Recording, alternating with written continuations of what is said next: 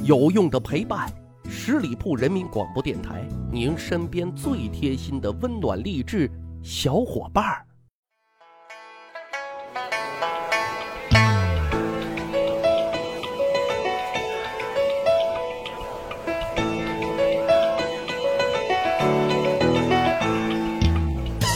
十里铺人民广播电台，趣吧历史，增长见识，密室趣谈，哈，欢迎大伙收听啊。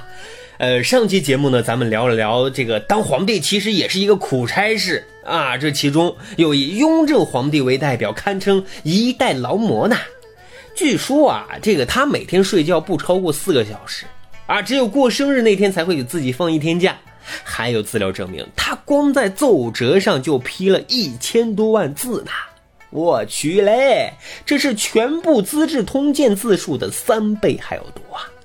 所以呢，雍正皇帝哈也被称为是中国古代帝王当中最勤奋且最具作为的君王之一。那在今天的节目当中呢，就想跟大伙来聊一聊啊，获得全国劳模奖章的雍正皇帝哈，他手里的那两把刷子。哦，这俗话说得好啊。没两把刷子，怎敢出来混呢？雍正皇帝没日没夜的办公，不停的批阅奏章，手都写麻了，却丝毫不敢懈怠。这是为什么呢？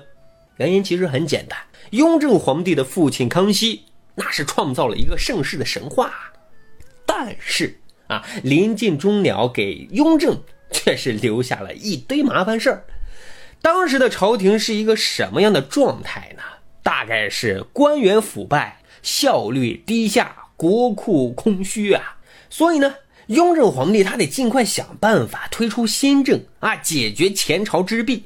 其实他更宏伟的目标是要长江后浪推前浪，一代更比一代浪。开个玩笑啊，这其实想说的是啊，雍正皇帝野心勃勃，他想要创造一个新世界呢。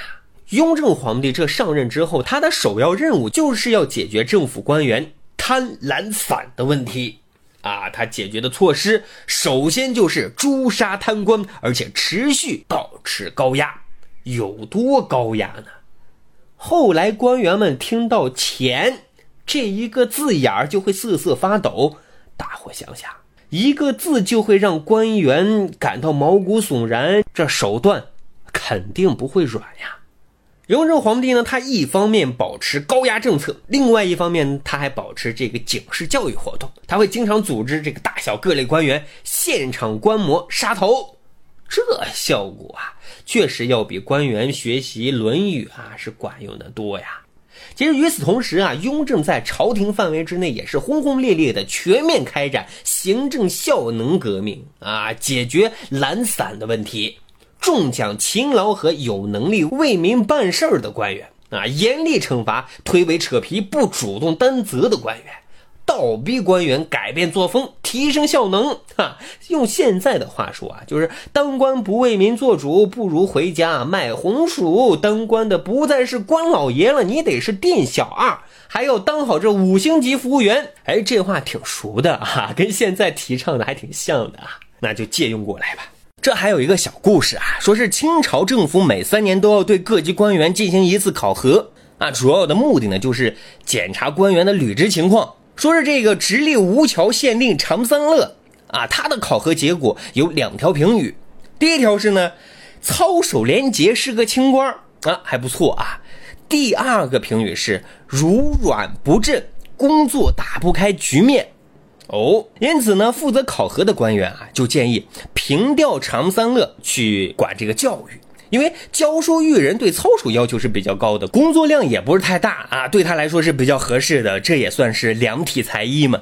但是吏部在审核考核报告的时候提出了一个问题，你说人家老常工作吃力，但是朝廷要求收的钱粮，他该收的也都收了呀。啊，社会治安也还说得过去，你就把人家调离重要的岗位啊，这理由也太不充分了。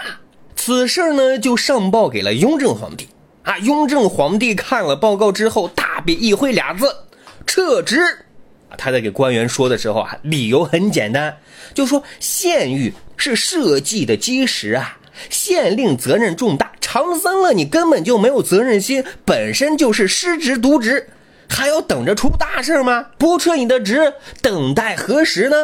哎。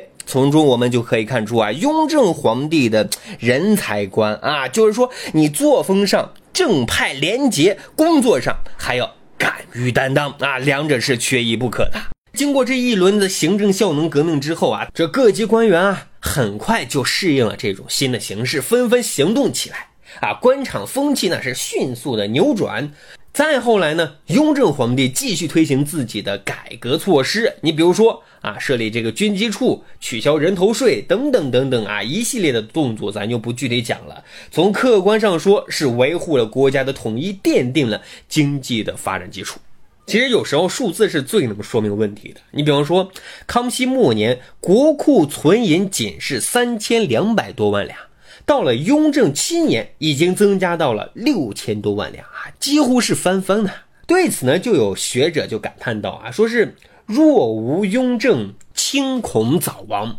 哦，这评价确实不低呀。说实话啊，我们在上学的时候都知道康乾盛世啊，是中华古代文明的巅峰。其实雍正皇帝正好是承前启后啊，是康乾盛世成型的关键人物呢。只是，嗯，这个他稍微有点配，哈哈，因为康熙帝啊登基比较早，乾隆皇帝呢寿命又比较长，俩人执政时间加起来长达了一百二十四年之久，而夹在中间的雍正皇帝只有短短的十二年零八个月的时间。可是说实话，虽然时间比较短，但是后人对雍正皇帝的卓越成就和超凡的智慧啊，也就是说他的那两把刷子。人们都是纷纷给予他一个大大的赞。好的，今天的节目呢，其实很正能量啊，也是我们真实的心声啊，是希望官员告别这个贪和懒啊这样的形象，而插上廉和能这样的翅膀啊，扶摇天地，大有作为哈！感谢收听《密室趣谈》，欢迎大家关注我们十里铺人民广播电台的公众微信账号，在这里随时与我进行。互动交流，感谢收听，下一期再会。本期节目由十里铺人民广播电台制作播出。了解更多的资讯，请关注十里铺人民广播电台的公众微信和新浪、腾讯的官方微博。